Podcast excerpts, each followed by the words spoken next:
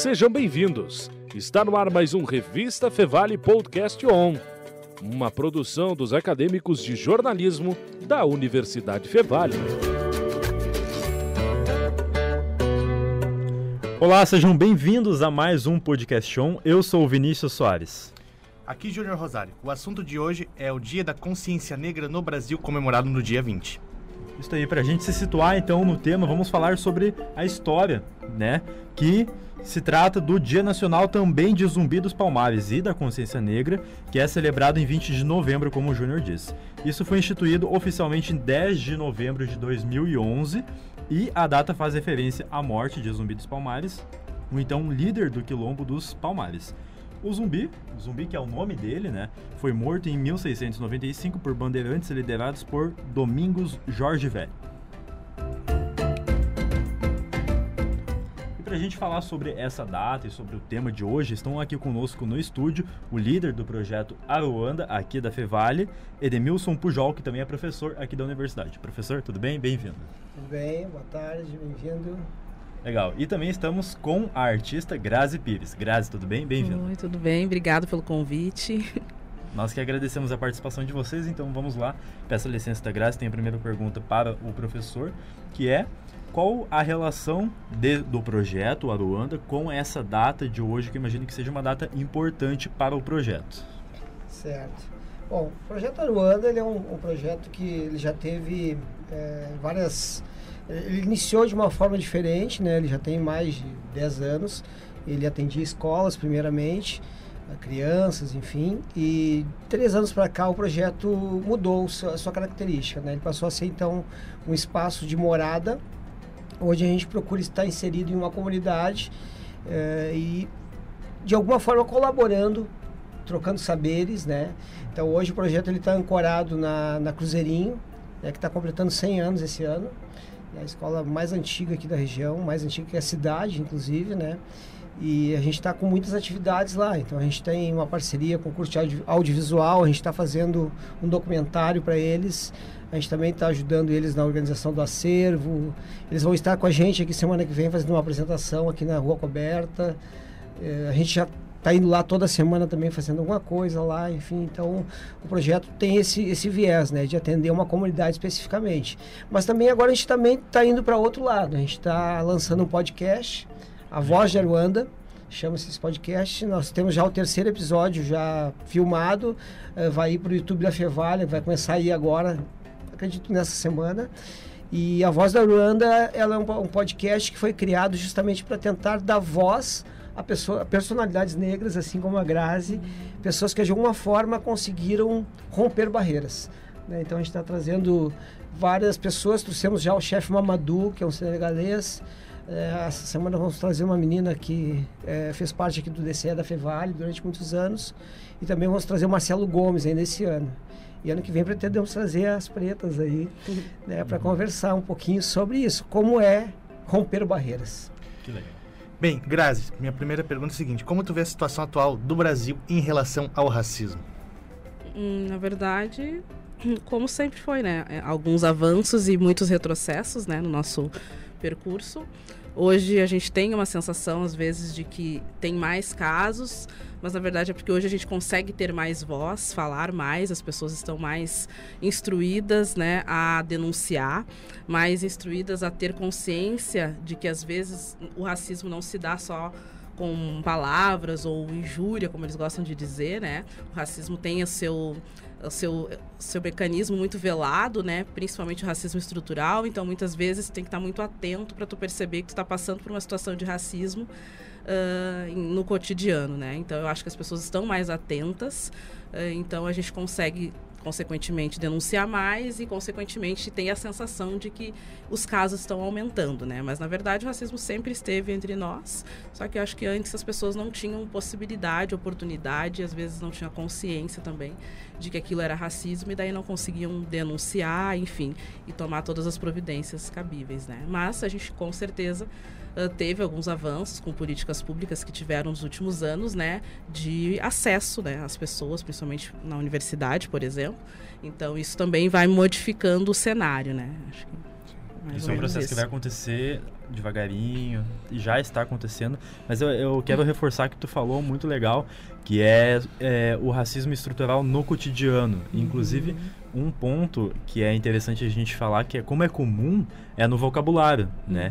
Que não é uma é uma, uma ofensa direta, propositalmente, mas, por exemplo, esses dias eu descobri o, que o uso da palavra denegrir é uma palavra racista e que não se utiliza, né? Não sei se tem outros exemplos, vocês podem passar para quem nos acompanha de ah. vocabulário assim ah, comum? Tem muitos, né? Não me vem a cabeça agora também, é, mas. É tem... porque a gente pretende tirar do vocabulário. É, aí tá. Eu acho que. Mas não... a gente tem usado muito ultimamente notas de escurecimento, por exemplo. Hum. Então, quando a gente vai fazer alguma nota de alguma coisa que aconteceu no movimento negro ou em alguma a, relação a, a, alguma atividade de pessoas pretas, a gente usa nota de escurecimento, né? Porque sempre tem essa ideia de que tudo que é claro ou branco vai ser bom e tudo que é uhum. negro e escuro vai ser ruim. Então a gente vem fazendo essa mudança porque a língua é uma coisa viva, né? Então quanto Sim. mais a gente for usando, mais a gente vai afirmando o que a gente gostaria. Então, às vezes a gente não lembra do que a gente não quer falar porque a gente vai atirando do nosso vocabulário, né? Verdade. Mas isso é uma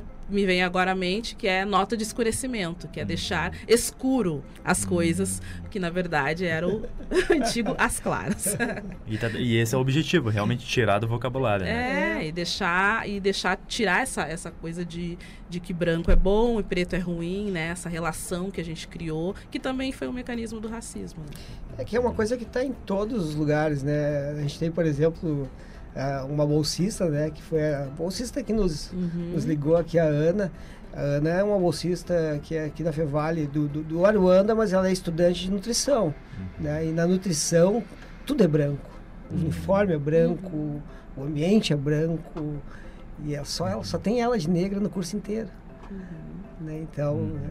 é uma coisa que chama atenção. Às vezes as pessoas não percebem, né? mas é, isso é uma coisa para quem tá sentindo na pele. É, ontem eu, a noite estava fazendo um podcast também com os colegas da musicoterapia, né? Que eu sou musicoterapeuta. E aí a gente tem o coletivo Musicoterapretes. E aí eles perguntaram, né? Ah, como é que tu vê, te vê, e os colegas? E não existe. Só tem, aliás, só tem eu e a Mayara Leal, que se formou na primeira turma de musicoterapia, de musicoterapeutas negras, né? Então a gente trabalha num ambiente hospitalar, clínica e tal, e a gente não tem colegas pretos, a gente não Essa se enxerga. Essa né? em ambiente profissional mesmo, uhum. em todas as áreas, música, até a nutrição que o professor comentou, Até né? Até a docência. Exato. Eu hoje sou o único professor negro na Fevale.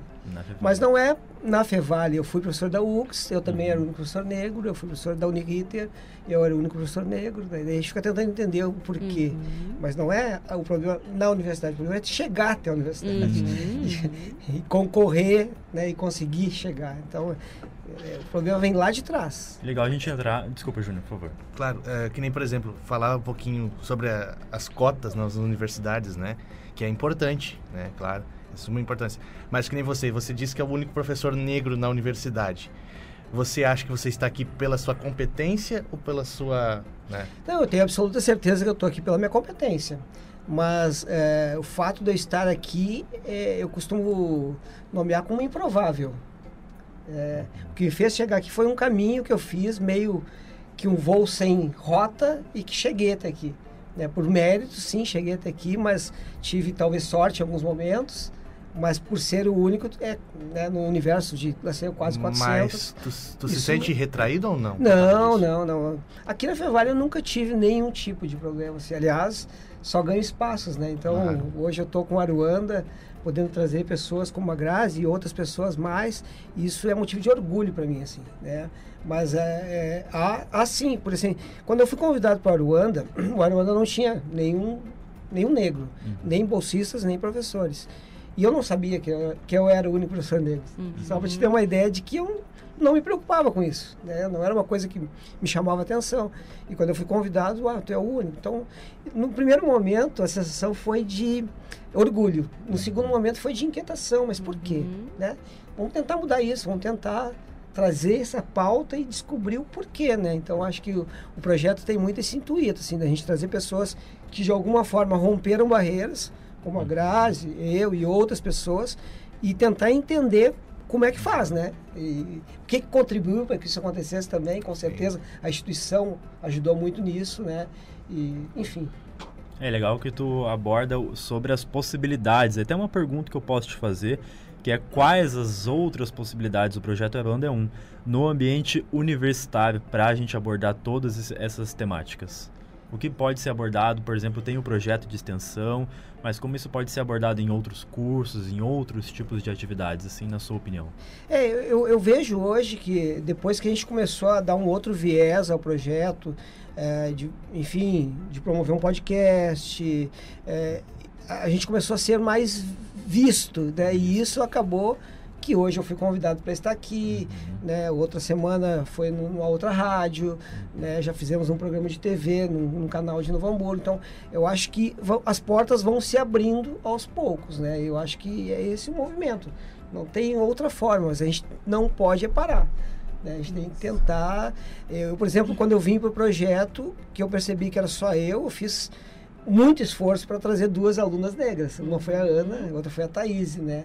E não que precisasse ser só pessoas negras, mas tinha que ter num projeto voltado à comunidade negra, né?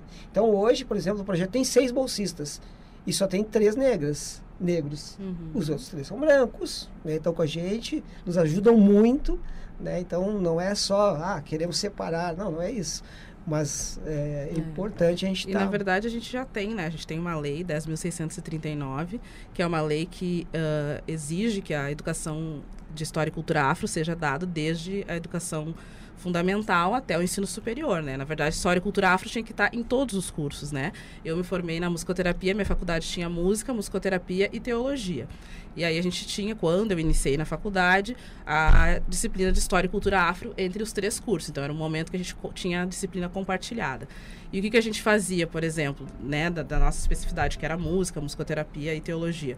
A gente ia muito nas festas abertas do pai de Jair, que é um, um babalorixá ali de São Leopoldo, que era do lado da faculdade. Então, nas festas abertas, a gente ia, o pessoal da música ia para analisar a questão musical. O pessoal da musicoterapia ia para analisar algumas respostas musicais, corporais que tinha, que poderia observar. O pessoal da teologia, né, nem se diga, né, para entender essa relação com a religiosidade do outro, né, porque eu acho que para tu respeitar a religiosidade do outro, tem que estar muito segura da tua religiosidade, né? Então as pessoas têm muita, muito preconceito com as relações de matriz africana e na verdade elas nada mais são do que a, a mesma coisa do que a, os cristãos acreditam com outros nomes muda o nome e é a forma, mesma entidade digamos é, assim, com né? outra forma de, de, se conectar né então em vez do cara cantar um louvor no violão o cara toca um tambor e canta, mas a, a conexão é a mesma, é a música, é a religião, é a religiosidade, né? É fazer o bem. Então eu acho que tinha que estar em tudo, até porque quando a gente começa a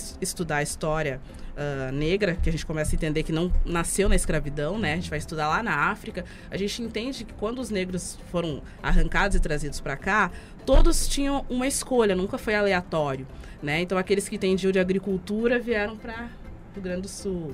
Aqueles que entendiam de ouro, de minério, foram para Minas. Então eles sabiam que eles tinham conhecimentos e saberes, né? Isso é importante que a gente possa divulgar. Também. Legal. E Grazi, eu tenho aqui no roteiro para te perguntar sobre 50 tons de preta tá uns asteriscos aqui que é como se fosse algo muito importante, de fato é, porque eu já stalkei no ah. Instagram, tem foto na RBS, tem ali um, uma programação, né? Então, Tiveram ontem, fala mais. Ah, que legal, bem recente então. então fala para nós aí sobre os 50 tons de pretos. Então, 50 tons de pretas é a, é a minha banda com a Dejiane Arruê, né, que é minha parceira, que não pôde estar aqui hoje porque está em Porto Alegre, uhum. né? Foi, foi corrida a nossa combinação para hoje. Uh, a Deji é regente de coral, trombonista, né? E eu era regente de banda e trombonista, percussionista, e eu era regente do coral há uns 10 anos atrás, quando a gente se conheceu em Campo Bom. Então ela como prof, eu como prof, nos conhecemos, trabalhamos juntos uns quatro anos. E aí, em 2017, então, a gente se juntou com algumas alunas para fazer uma apresentação no Dia da Mulher. Ah, vamos levar umas pretas e tal. Tinha umas alunas do coral que tocavam, cantavam. Fizemos uma apresentação, como 50 tons de pretas. E aí saímos do palco, já tinha uma agenda de show, todo mundo queria, não sei o quê. E aí começamos, e aí eu e a Deide decidimos, não, vamos levar à frente, vamos fazer o trabalho, então.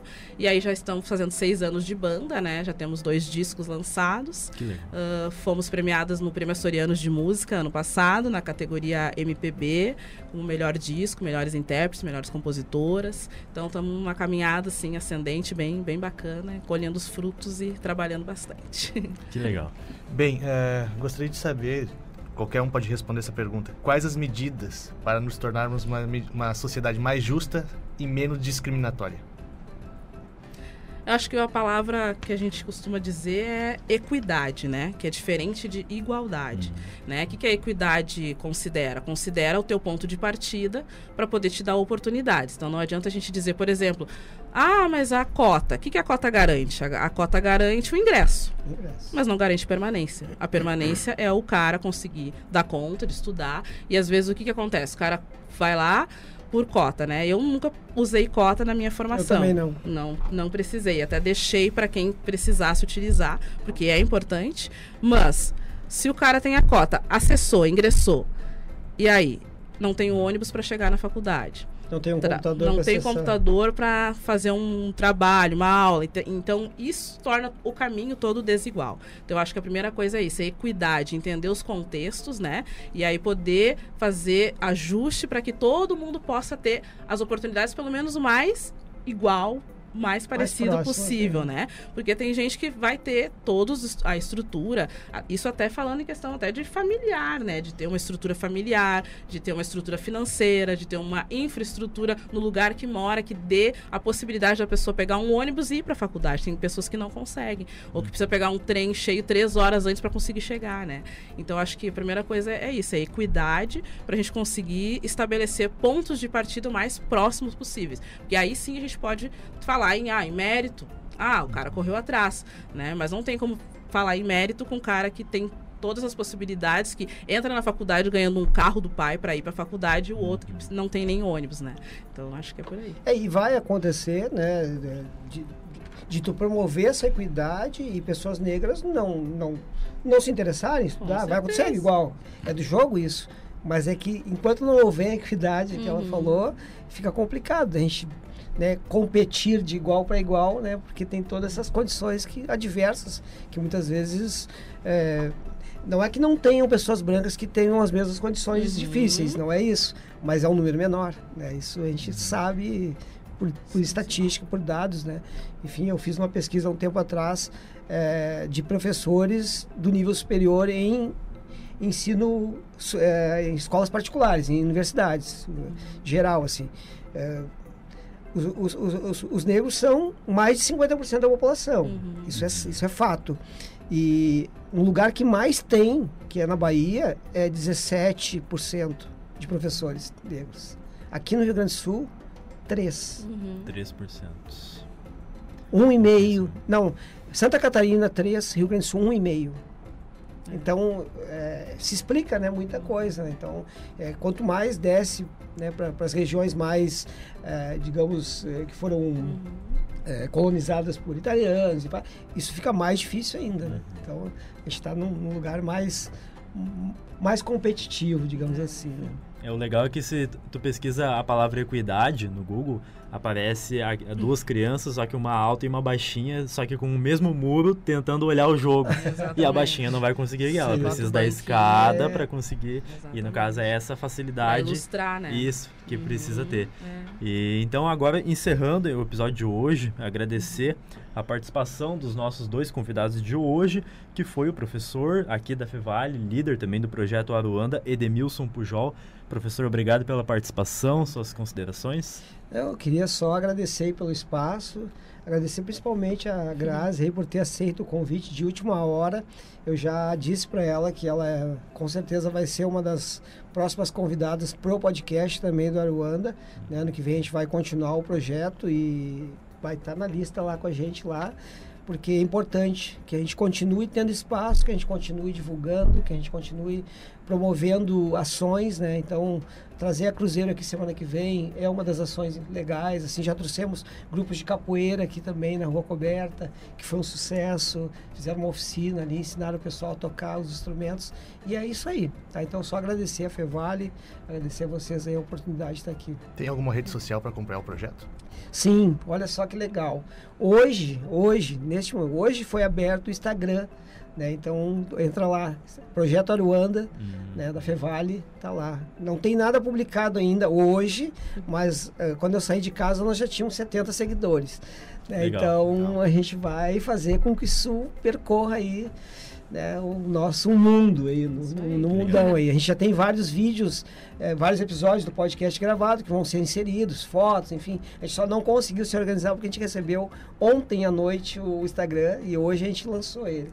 É, mas temos agora uma ferramenta importante, né, que todo mundo acessa, né, uhum. que é legal, né. E fica aí o convite então para quem nos acompanha seguir o Instagram. Ele é novo, ele não tem publicação como o professor disse, mas justamente por conta disso. Mas isso não, não deve impedir vocês de ir, ir lá e seguir o projeto Aruanda. Então agora eu também agradeço a artista Grazi Pires que vem aqui conosco, se deslocou até aqui. Obrigado pela participação, suas considerações. Não, quero agradecer também o, espaço, a oportunidade, né? E de, meu recado seria deixar para as pessoas que o racismo é uma luta das pessoas pretas, né? Ele tem que ser uma luta de todos nós, né? E ser antirracista uh, é atitude, né? A gente mudar no, no, nosso vocabulário, como tu trouxe antes, né? No nosso olhar, da gente não agir com naturalidade quando a gente chega no hospital e só vê pessoas pretas na limpeza e não vê nenhum médico preto. A gente tem que começar a se questionar sobre isso e ver o que, que a gente pode fazer no nosso círculo mesmo, né? Não é uma mudança lá longe, é aqui perto, né? Então, é que nem vocês agora no jornalismo, né? Uh, ter esse cuidado de, de trazer pessoas pretas para falarem de temas também que não só do racismo, não só novembro, né? Lá em abril, quando tiver do autismo, chama a Grazi, chama sei lá quem para falar de autismo, né? Então, porque é a representatividade, a gente vê pessoas pretas em espaços falando de outras coisas que não só o racismo que ele nos atravessa, infelizmente, né? A gente vai sempre acabar caindo no assunto porque ele faz parte, mas eu acho que é isso. E esse carinho, esse cuidado que vocês têm, assim, né, com a temática, de entender e de entender que nós estamos juntos, é uma luta de, de todos nós, né? Eu agradeço a oportunidade, coloco também as pretas e o Sinfonia à disposição de vocês e da FEVA. Legal. E até uma próxima, Júnior. Até uma próxima. Agradecer então mais uma vez e reforçar que a técnica desse episódio ficou com a cargo de Carlos Pereira e Rinaldo Silveira. Produção de Júlia Klein, Júnior Rosário e Vinícius Soares para orientação do professor Marcos Santuário. Então encerramos mais um episódio do Podcast On com essa mensagem importantíssima.